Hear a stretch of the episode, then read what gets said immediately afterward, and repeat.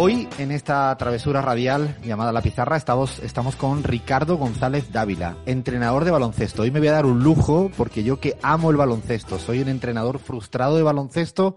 Hoy vamos a hablar con un entrenador que además ha recorrido mucho mundo en su profesión. ¿Cómo estás? Bienvenido a esta travesura llamada La Pizarra, Ricardo. ¿Qué Alfredo? Buenos días. Un saludo para todos. Bueno, para todos los lugares del mundo a donde sé que llegáis y un placer que, que hayáis contado conmigo. Encantado de, estar con vosotros, hablar de baloncesto y, bueno, como te decía, muchísimas gracias, me hace mucha ilusión la entrevista.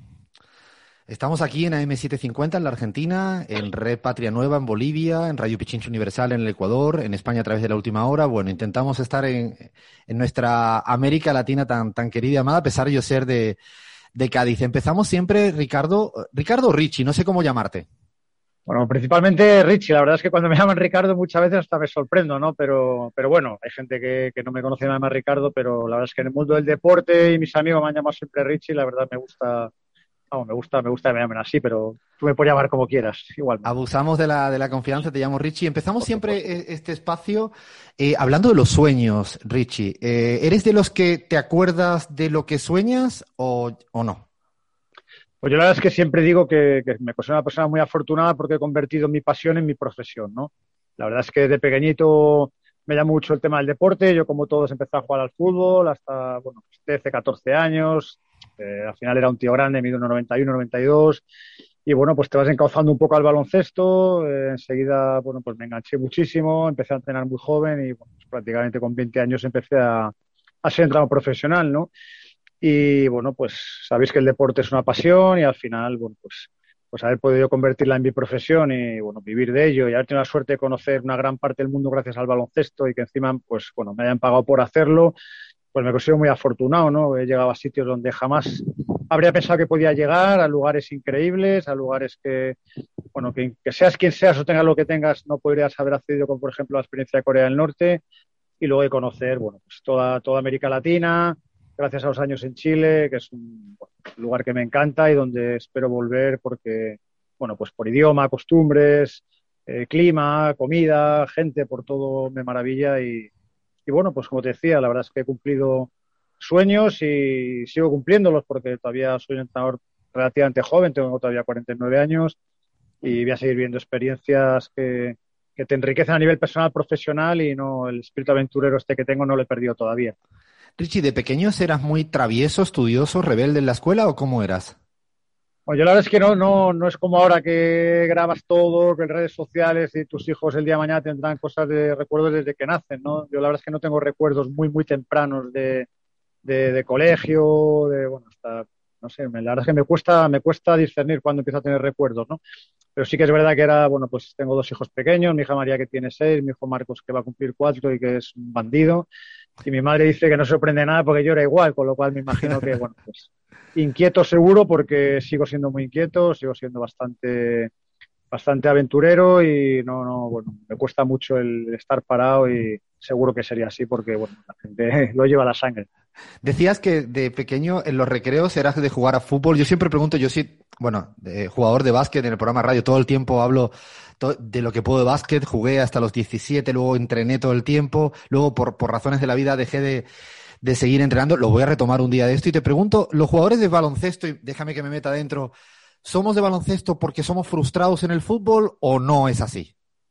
No, yo creo que además eh, que nadie se moleste, ¿no? Pero yo siempre digo que el único deporte al que no pueden jugar los tontos es el baloncesto, ¿no? No, entre comillas, no, no, no, no.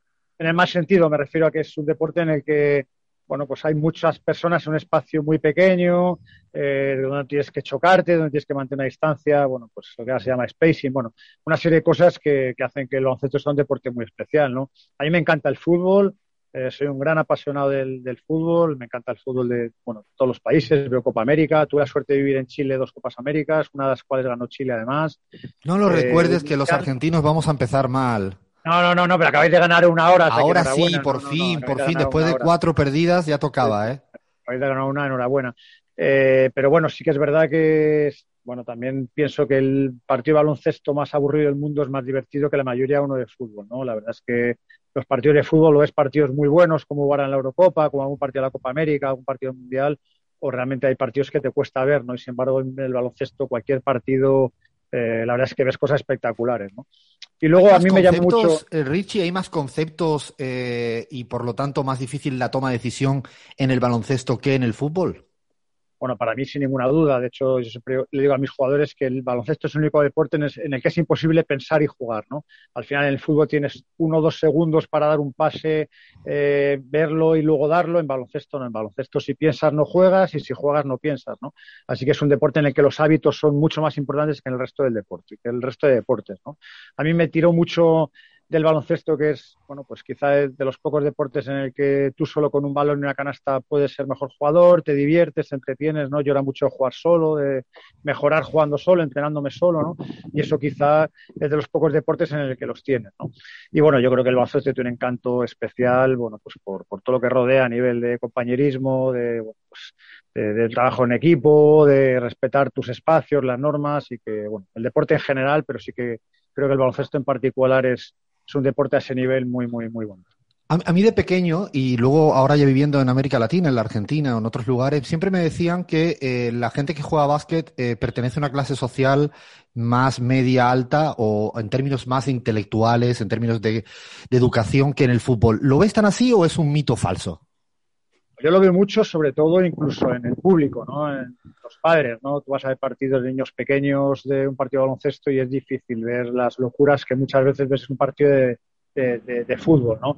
Creo que también está un poco determinado porque, bueno, pues muchos papás ven en sus hijos lo que ellos no han podido llegar o piensan que en el fútbol es mucho más fácil conseguir que tu hijo sea una estrella millonaria, un Messi, bueno, pues una salida mucho más allá de la que tienes en baloncesto, ¿no? Eh, creo que es una cosa absolutamente bueno, pues estudiada, que hay muchos más deportistas, jugadores de baloncesto con estudios que, que quizá futbolistas, ¿no? Y bueno, evidentemente, pues eso te da un poco más de cultura, ¿no?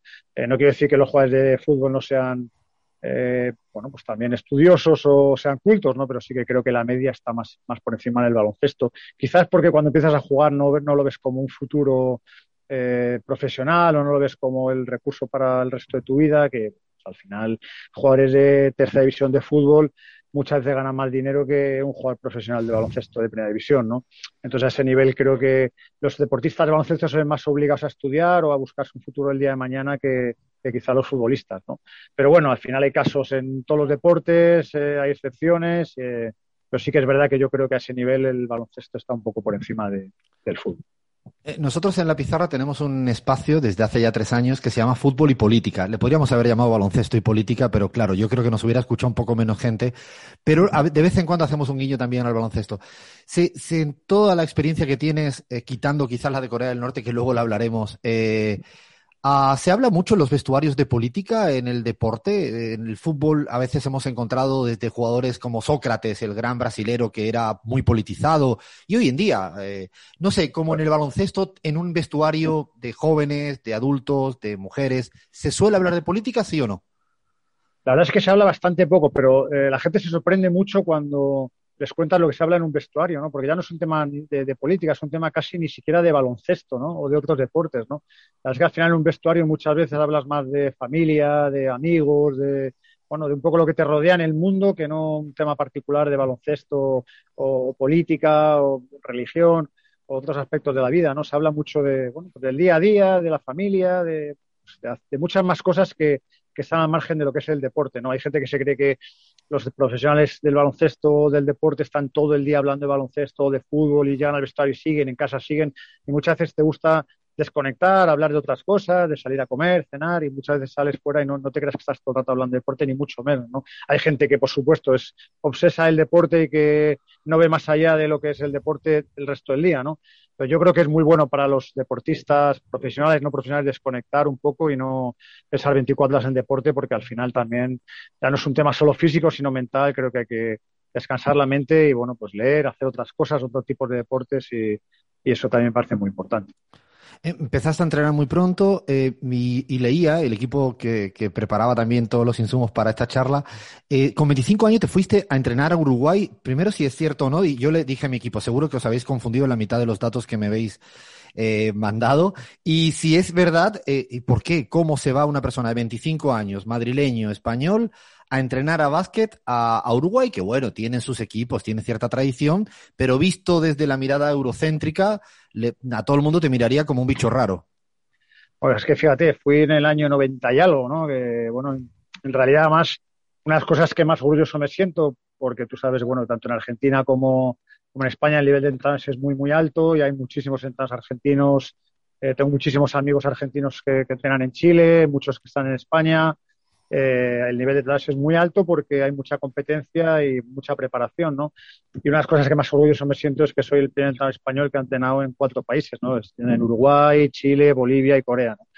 Y bueno, Uruguay fue, pues imagínate, con 25 años me surgió la oportunidad de ir a trabajar con las selecciones de, de Uruguay, con, con Víctor Hugo Berardi, que en paz descanse, la verdad es que un fenómeno a nivel personal, profesional, y no lo pensé, ¿no? Eh, no, no ¿Conocías Uruguay, Richie, o nada? No, conocía nada, no conocía nada. Con 25 años, bueno, ¿qué te voy a contar a ti con 25 años, no? Lo que piensas es en, en pues, hacer tu vida, en, en, salir, en estar con tus amigos, yo estudiaba, eh, bueno, pues estaba ya todavía jugaba al baloncesto a nivel medio profesional. ¿De qué jugabas, eh, Richie? Yo jugaba de 2-3. Eh, era un buen jugador, pero tenía claro que no iba a llegar a ser una estrella y por eso pues quizá busqué el dediqué más a entrenar que siempre ves que tienes a lo mejor más posibilidades, ¿no?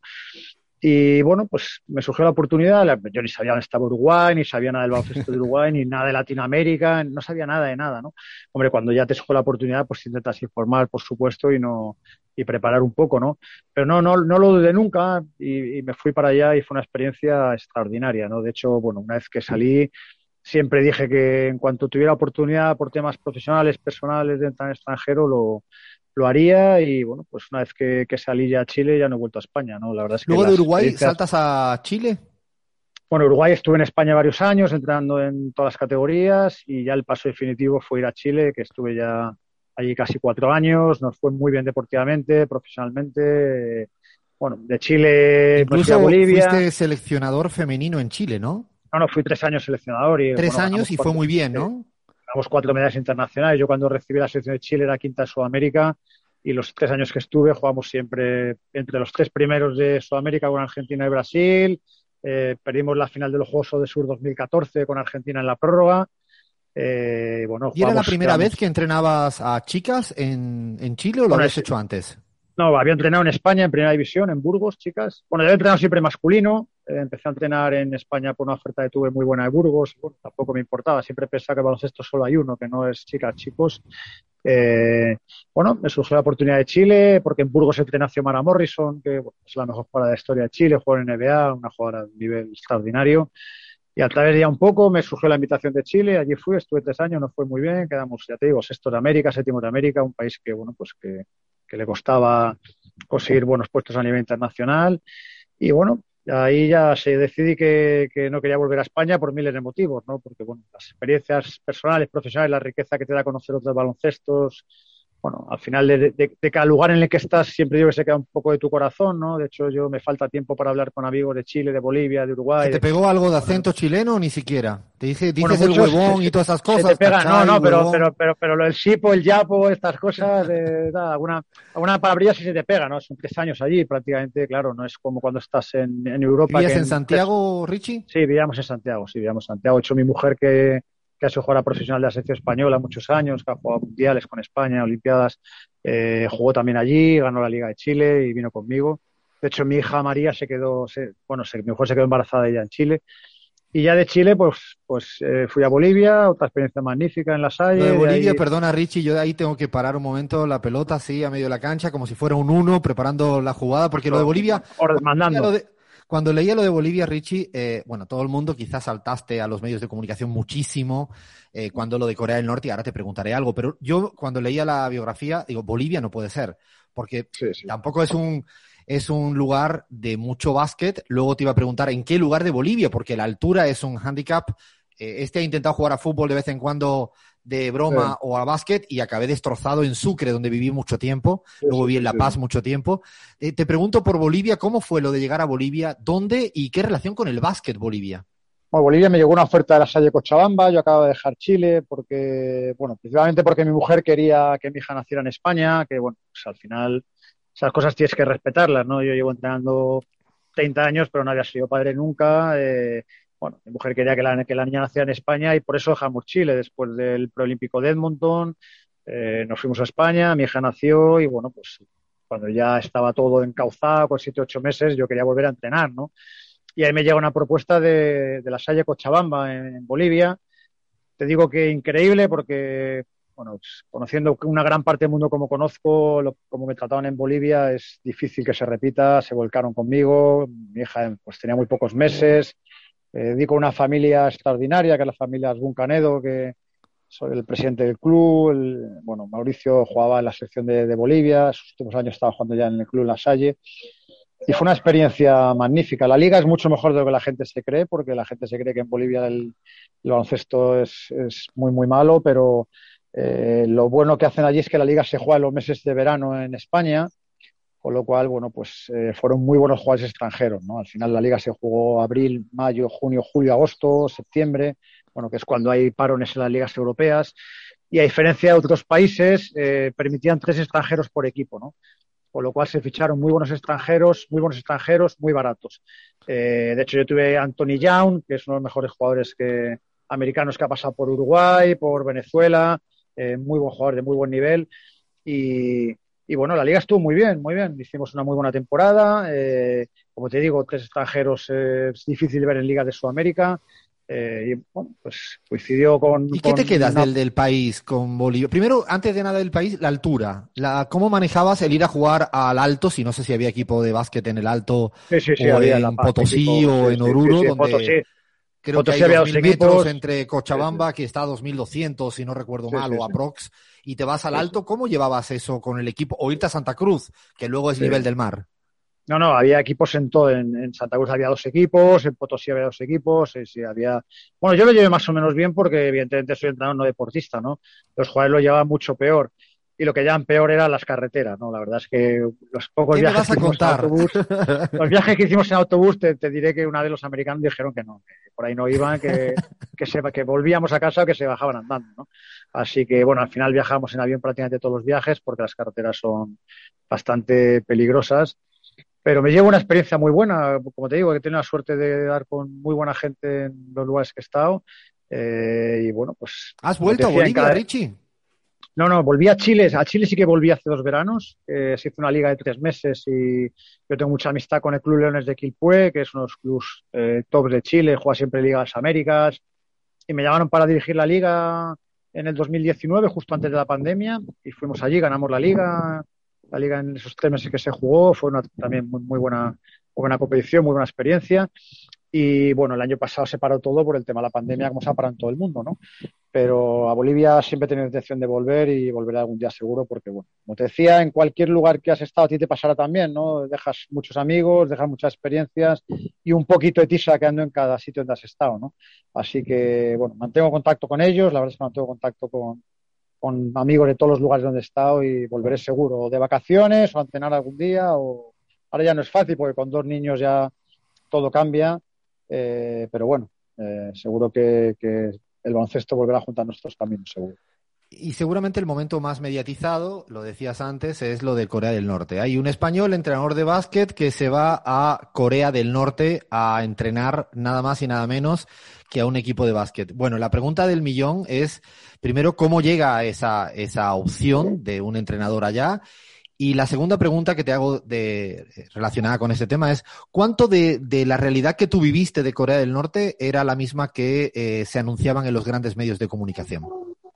Bueno, mira, yo la verdad es que cuando me llega la oportunidad de Corea del Norte, no sé si es que habían rechazado ya la oportunidad 700, entonces me llega a mí, que puede ser, pero yo no lo pensé lo más mínimo, ¿no? A mí ellos buscaban una persona que, buscaban una persona que hubiera trabajado con algún comité olímpico, como era mi caso con, con Chile, porque bueno, la invitación llega a través del Comité Olímpico, eh, buscar una persona que hubiera entrenado masculino y femenino a un buen nivel, eh, y bueno, buscaban a alguien que quisiera ir, ¿no? La verdad es que yo enseguida les dije que sí, no tuve ninguna duda. Eh, ¿No tuviste ninguna duda? ¿No lo consultaste a nada? ninguna duda porque mira, cuando tienes la oportunidad de acceder a un lugar donde no ha accedido nadie, del que no, del que no se conoce nada, del que todos son bulos, mitos, eh, la verdad es que pues te seduce tanto que, que no te lo piensas, ¿no? En mi caso lo vi como algo, una oportunidad única en la vida, ¿no? Y como te decía antes, da igual que tengas el dinero que tengas, da igual que seas quien seas, da, da lo mismo, si no tienes una invitación del gobierno como tuve yo, no puedes acceder, ¿no? Así que me pareció algo tan fascinante y tan excitante que no me lo pensé lo más mínimo, evidentemente, bueno, mi mujer me, me animó también, ella se ha dedicado al deporte, sabía lo que significaba y lo que sí te digo es que yo jamás pensé que iba a tener el, bueno, el, la difusión o la trascendencia que tuvo, porque yo la verdad que no lo anuncié, no se lo dije a nadie, no sé por qué se enteró un periodista aquí en España y bueno, a partir de ahí fue una locura, ¿no? O sea, era en el Marca salieron cuatro páginas en el AS, que en España tú sabes que el Marca es la Biblia del deporte, me llamaban todos los periódicos, medios informativos, radios de todo el mundo, ¿no? Y bueno, pues una cosa como muy impactante, ¿no? Pero sí que es verdad que yo todas las dudas que o inquietudes que pude tener, ¿no? A nivel de comunicación con la familia, a nivel de, bueno, pues de poder llevar mi, mi ordenador, mi teléfono, todas estas cosas, enseguida me lo solucionaron, me dijeron que sí y así fue, ¿no? Eh, y luego, bueno, pues claro, antes de ir los mitos de, te dicen, no, en, en Corea del Norte las canastas de tres puntos valen cuatro, las, los mates valen tres, ¿no? Bueno, pues eso, eso salió publicado, ¿no? En periódicos de España. No sabía. Tú te, sí, tú te metes en Google y lo encuentras, ¿no? Eh, eh, y de hecho salió en periódicos muy, muy importantes de España antes de que fuera, ¿no? Yo siempre pensé que, que eso era mentira porque al final un país que juega competiciones FIBA, eh, como juegan ellos, eh, no pueden tener normas diferentes al resto del mundo, ¿no? Porque van a jugar con unas normas diferentes, así que evidentemente no, no, es, no es para nada eso, o sea, eso no existe, ¿no? La pregunta desde, y... desde, desde Occidente sería, ¿te sentiste privado de la libertad? Esta es la, la vieja discusión eh, para Corea del Norte y para otros lugares, pero concretamente cuando llegaste a entrenar, ¿te sentiste privado de la libertad o no menos que en otros lugares cuando te ha tocado entrenar en cualquier sitio, con unas reglas y, unos, y unas lógicas y unos códigos? En absoluto. De hecho, como te decía, yo mis inquietudes eran si podía tener mi ordenador, mi, mi, teléfono, si podía comunicar con mi familia, si podía tener internet y todas esas cosas las tuve solucionadas. Evidentemente, eh, bueno, te dan libre acceso a internet, pero el libre acceso a internet es como el que tiene una casa en Japón, ¿no? Porque, y, no, y no tiene dinero para ir, ¿no? Porque al final están el 95% de las páginas están bloqueadas, ¿no? Entonces, al final, pues tienes acceso a tu correo y poco más, ¿no? Pero no es que estuviera bloqueado para mí, es que está bloqueado para todo el mundo, ¿no? Y los pocos que teníamos acceso a Internet, pues tienes acceso a muy poco, ¿no? Así que eso, bueno, pues era una cosa que igual que en China tampoco existen redes sociales, eh, pero a nivel de libertad sí que te digo que yo llegué allí, me daba mis paseos solo sin ningún problema, hacía turismo sin ningún problema, pero, pero bueno. ¿No te acompañaban cuando... ese mito de que te acompañan a todas partes? A casi a hacer pis? No, a mí eso no es verdad. A mí me facilitan un traductor porque allí habla inglés muy poca gente, eh, con lo cual me, me, pusieron un traductor inglés o español, una persona que hablaba dos idiomas con, con norcoreano. Eh, me pusieron un, un, un, chofer porque el invierno de Corea del Norte es brutal. De hecho, hay veces cuando me preguntan por Islandia, digo, mira, es que pongo fotos y en, en noviembre en Corea del Norte estás a menos 20 grados, ¿no? Y en Islandia a menos 5. Así que me pusieron un chofer para ir del hotel al pabellón, porque bueno, hay un recorrido que si no nieva puedes ir, pero si no hace mucho frío. Y luego una guía que las tardes que tenía libres me enseñaba Pyongyang, que por cierto es una ciudad maravillosa. Dicen que es pero hermosa, nunca, ¿no? No, es una ciudad que si estuviera abierta al público te aseguro que sería eh, igual de visitada que Nueva York, París, Madrid, Barcelona, Buenos Aires, que cualquier ciudad top del mundo. Es preciosa a nivel, eh, a nivel arquitectónico, a nivel cultural, muy, muy bonita. Eh, y bueno, pues evidentemente tenía personas que me ayudaban, pero a mí nunca me dijeron no puedes pasear, no puedes llamar por teléfono, no puedes hacer, no pusieron ninguna traba de nada. Y bueno, también te decían que no te puedes hacer fotos, que no te puedes hacer selfies en los monumentos, que todo son mentiras. Yo me hice fotos, selfies, yo eh, hice todo lo que quería hacer, evidentemente con respeto ¿no? A, a, al país y bueno, pues a un lugar donde no conoces nada y vas con piel de plomo, ¿no? pero no, no tuve ese tipo, ningún tipo ¿Qué guardas de en, la, en tu mochila de la cotidianidad eh, de Corea del Norte que te llame la atención? Que hoy en día es, mira, mira qué lindo era esto o mira cuánto me sorprendió lo otro. Bueno, yo guardo primero el, el cariño y, y, como te diría, la, expectación que, que desarrollasen las jugadoras, ¿no? Porque evidentemente para ellas y para los jugadores de ambas selecciones era una novedad que les tenía entrenando al 200%, ¿no? El nivel de concentración, de esfuerzo y disciplina, yo no he visto nada en ningún lugar del mundo y te aseguro que entrenábamos una locura las horas que entrenábamos, ¿no? Luego, evidentemente, te quedas con la pena de que no saben nada del resto del mundo, ¿no? Porque a mí me decían, Richie, ¿quién es el mejor jugador del mundo? Les decía LeBron James, no saben quién es, ¿no?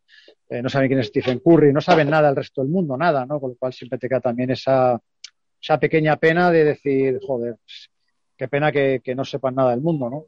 Y luego, bueno, pues te quedas con cosas que te impactan, como que, bueno, pues yo se lo digo siempre y hay gente que te dice cosas que dices, es el único país del mundo en el que yo no he visto a nadie pidiendo limosna, ni durmiendo en el suelo, ni pasando frío, ¿no? Evidentemente no tienen nada, nada de ellos, ¿no? Porque todo el gobierno, pero todos tienen las necesidades básicas cubiertas, ¿no? Y yo, por ejemplo, que he viajado mucho a Cuba, Venezuela, eh, otros países que tienen una situación muy complicada, pues, bueno, no, en Madrid, ¿no? No tienes que ir a ningún lado. Yo en Madrid veo gente durmiendo en los cajeros, ¿no?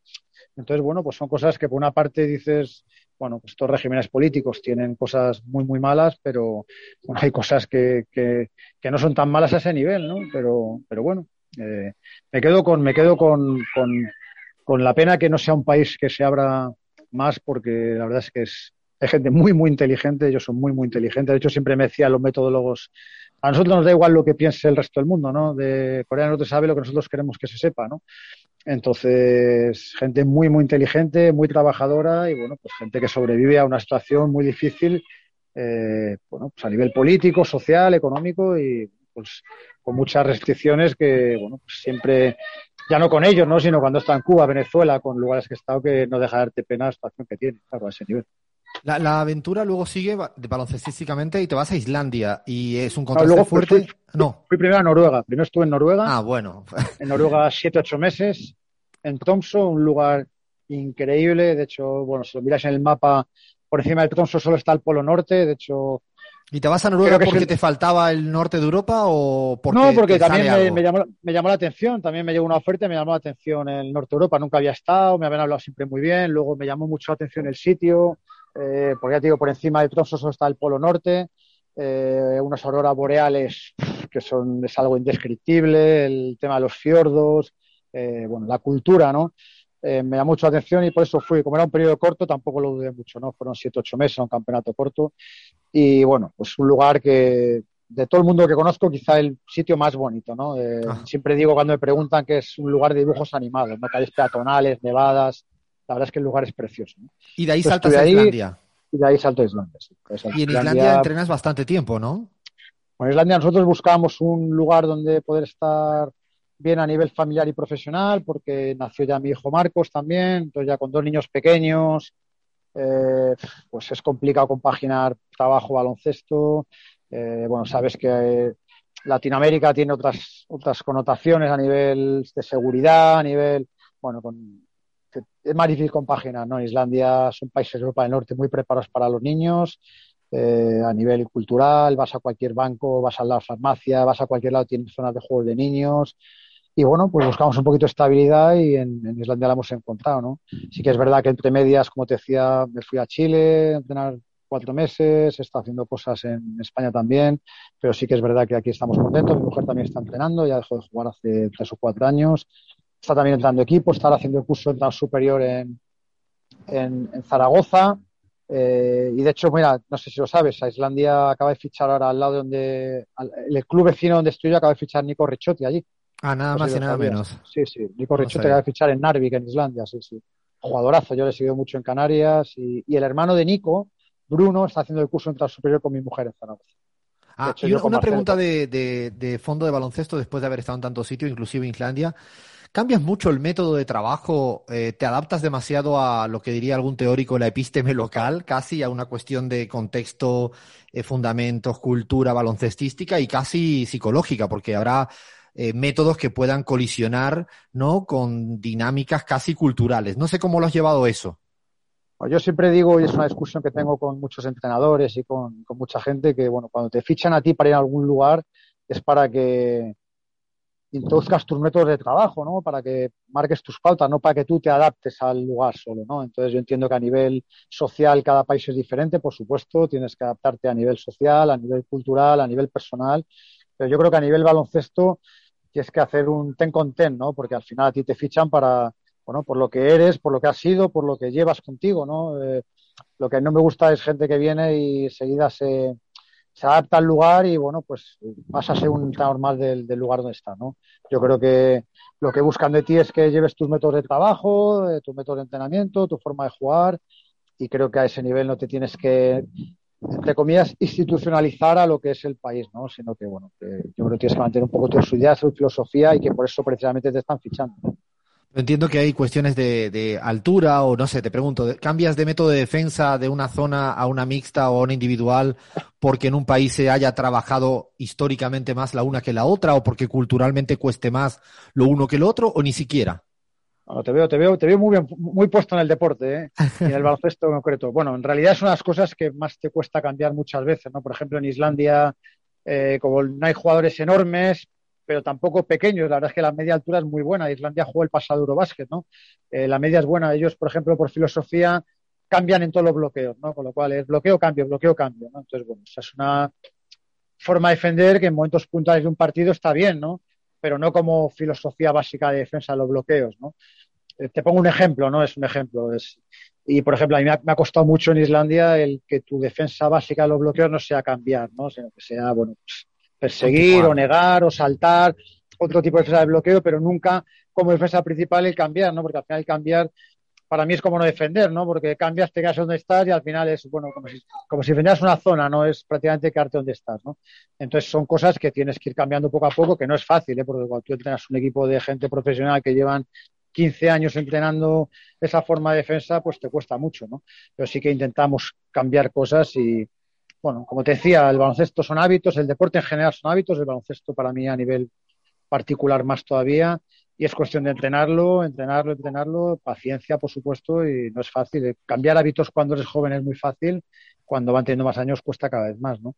Pero sí que son cosas que tienes que ir cambiando en cada país donde estás, claro. Estamos hablando con, con Richie, Ricardo González, entrenador de baloncesto, que ha estado, bueno, por medio mundo y, más, diría yo. Y para ir terminando, te hago pregunta muy corta y a ver si lo hacemos en respuesta rápida. Un estereotipo sobre los españoles que en tu caso no sea verdad. Uf, me cuesta, me cuesta, una pregunta difícil. no sea verdad, quizá, bueno, el tema de, de que España es solo sol y playa y fiesta, ¿no? Eh, si pudieras elegir un país del mundo donde te gustaría tener una experiencia nueva como entrenador, ¿cuál? Australia. Australia. Un jugador de básquet de los últimos años que te hubiera gustado entrenar.